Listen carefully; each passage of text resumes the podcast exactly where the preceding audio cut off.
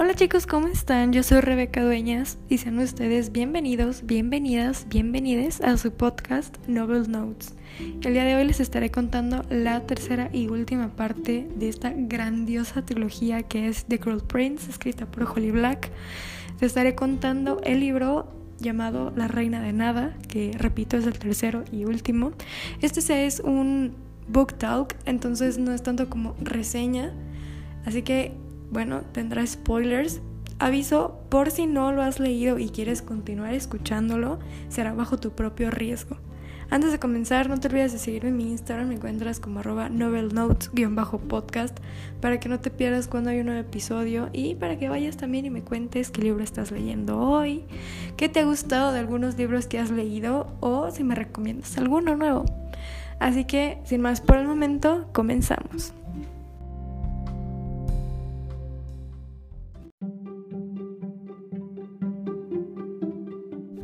La exiliada reina mortal de Fairy, Jude, ya no tiene poder alguno y aún está recuperándose de la traición que ha sufrido, pero está decidida a recuperar todo lo que le han arrebatado, y su oportunidad llega cuando su hermana Taryn le pide ayuda porque su vida está en peligro.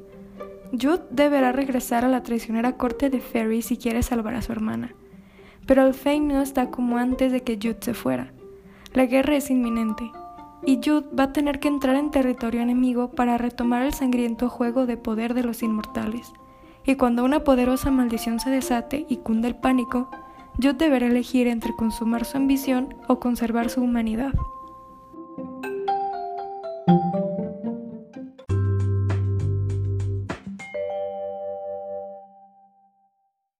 Bueno, pues tenemos a una Jude con su vida mortal de regreso que su vida es muy X, o sea, se la pasa como en la sala comiendo palitos de pescado. La verdad que a gusto. Pero bueno, en eso llega Tarin y le pide ayuda a Jude, diciéndole que se haga pasar por ella, porque se acuerdan de Locke. Recordemos que Tarin y Locke se casaron. Y pues ahora él está muerto y ella lo mató y también está embarazada. Fueron muchísimas cosas así como, ah, ¿qué está pasando? Así que bueno, Jude obviamente acepta porque quiere ver a Cardan, pero pues dice que no, que porque es buena hermana y, y la va a ayudar y no sé qué, y bueno, regresa. Pero, pero, Cardan se da cuenta de que en realidad es, es Jude desde el primer momento. Pero Madoc hace como un atentado y rescata a Tarin, que es Jude, y la llevan a un campamento y tiene que fingir ser su hermana. Pero Oriana se da cuenta, pero dice pues que no, no dirá nada. Pero en eso llega Cardan y la cucaracha, The Roach, a rescatarla. Y este, pues sí, sí, se la llevan y todo. Pero también, después en una conversación con Cardan, Jude se da cuenta que ella misma se pudo haber quitado el exilio. Si no es que fue como un juego de palabras de Cardan hacia Jude, como para que él creyera que fuera inteligente y para que se sintiera orgulloso de él. Pero en realidad Jude no entendió.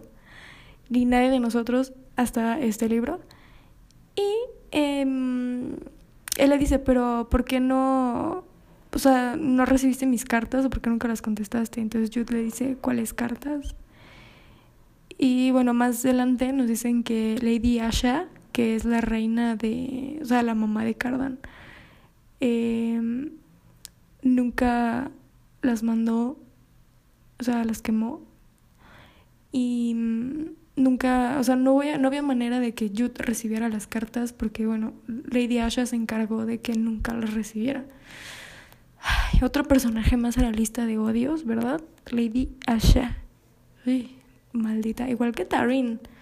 Ay, no. Qué horror. Entonces, bueno, Madoc también se da cuenta de que ella, o sea, que Tarin no es Tarin, sino es Jude.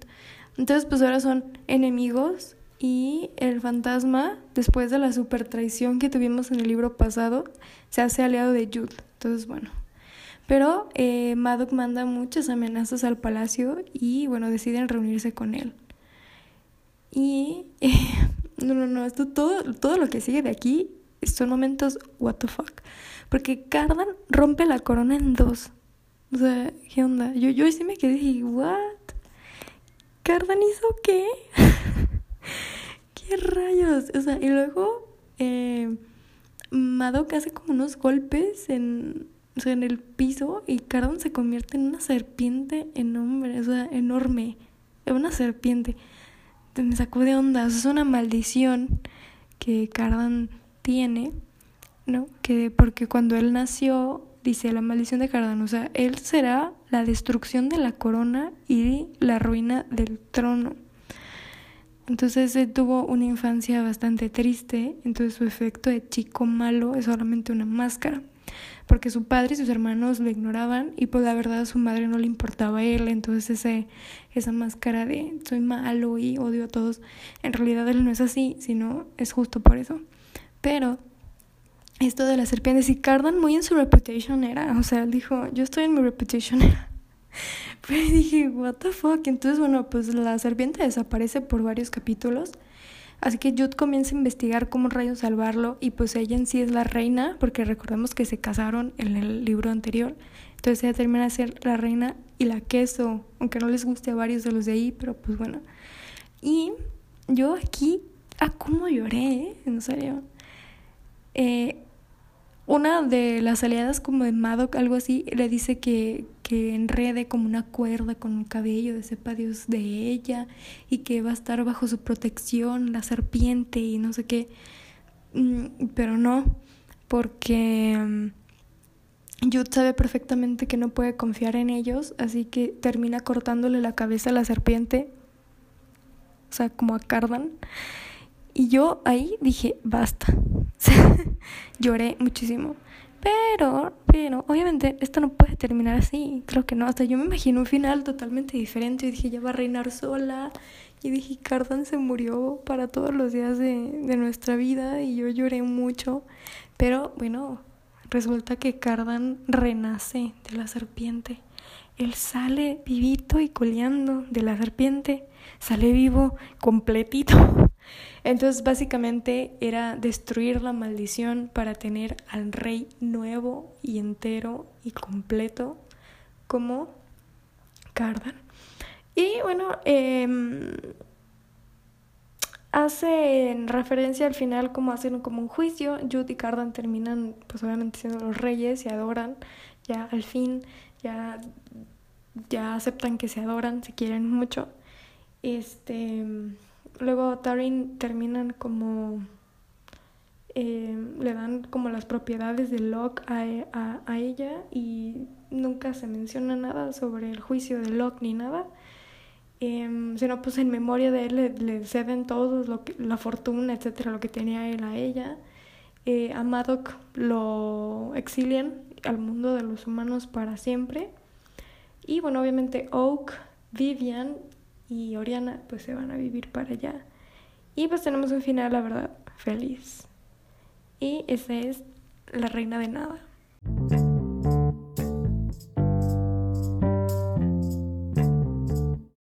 Pues yo tengo sentimientos encontrados con este tercer y último libro. Estuvo muy bueno, claro que sí. Eh, no estuvo aburrido ni nada. Siento que que ya para terminar se fue lo que pasó como intenso, intenso, intenso todo. Eh, estuvo buenísimo, la verdad. Eh, toda la saga, o sea, bueno, sí, la trilogía más que nada. La terminé, yo creo que en medio mes. O sea, este libro, el último, lo terminé en un día. Así se los pongo, porque estuvo bastante genial. Pero a lo que me refiero que tengo sentimientos encontrados, bueno, es que está muy emocionado el libro muchísimas emociones, tanto, o sea, bueno, al menos yo, no sé, soy muy emocional, pero bueno. Pero yo me imaginaba algo peor para Madoc. O para Tarin. O sea, yo quería venganza. Yo no quería perdón. Yo quería venganza por parte de. de. de Jude hacia Tarin. Pero entiendo que no hubiera como venganza o algo así. Porque bueno, pues ella está embarazada. Pero no sé, yo, yo quería lo mejor que, que ya que tuviera el niño o sea, la metieran a la prisión dos meses o algo, no sé. O que Tarin no hubiera estado embarazada, porque a ver, es que eso es muy irrelevante, sinceramente, o sea, por, a lo que fue Jude, se les olvidó. A Holly Black se le olvidó, o sea, el problema de Locke quedó al olvido. Y también el hijo de Taryn. Hasta el final. Ah, sí, cierto. O sea, yo estaba leyendo y hasta que mencionan a Taryn y que para tu hijo, dije, ah, es cierto. La trama del libro, o sea, como por, por cómo empezó todo, era porque Taryn mató a Locke y ella está embarazada. De veras, estaba embarazada. Se les olvidó completamente que estaba embarazada. Nunca se vuelve a mencionar nada hasta el final. Luego también siento yo que faltaron muchísimas más escenas entre Jude y Cardan. Como, o sea, bueno, no, no es spicy. Bueno, también, pues, pero, o sea, no me imagino, o sea, no, no, no me refiero 100% como spicy. Pero sino al menos como, como más escenas juntos de ellos, no sé, al menos platicando en un jardín.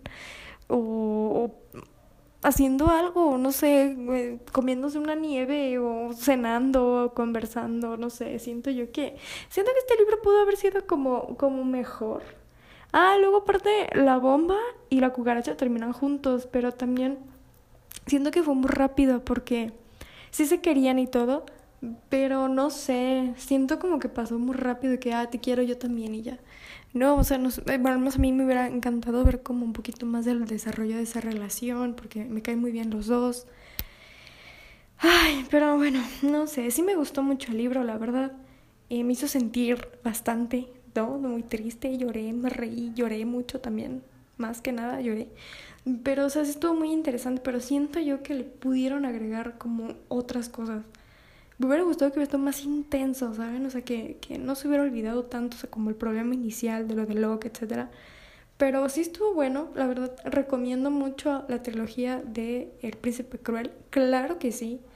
Porque es que quiero que tengan esto en cuenta. El Príncipe Cruel no es una trilogía de amor, no es romance. ¿Sí? Esto no es romance. Porque como les digo, no nos vienen dando esta parejita de que ay, se aman desde el inicio y no. Ellos se odian, se cagan desde el inicio y, y se terminan amando. Es un verdadero enemies to lovers. Eso es lo que me, me ha encantado de este libro. Que han respetado, Holly Black respetó perfectamente que es la esencia de ser enemies to lovers. Eso me fascinó.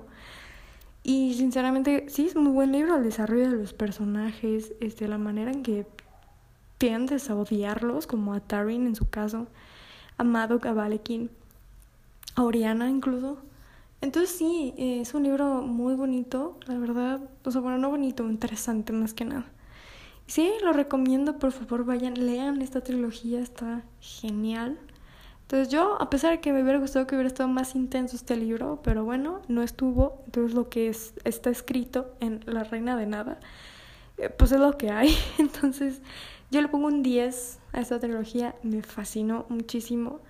Eh, esta me la recomendó mi amiga Jimena porque, o sea, yo estaba leyendo Cruel Prince y ella estaba leyendo Red Queen, entonces ahí nos estábamos de que mandando también video reacciones y si un día yo me animo a, a humillarme por mi Instagram, le subiré mis reacciones de este de la escena de cuando Cardan, o sea, cuando Jude le corta la cabeza a la serpiente, eh, puede que la suba, puede, porque pues, vida solo hay una, entonces puede que me humille en mi Instagram.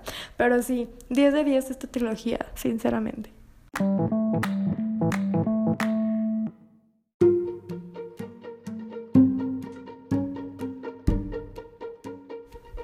Hasta aquí llega el episodio del día de hoy. Espero que te haya gustado mucho. Y cuéntame, ¿tú ya leíste Cruel Prince, toda la trilogía?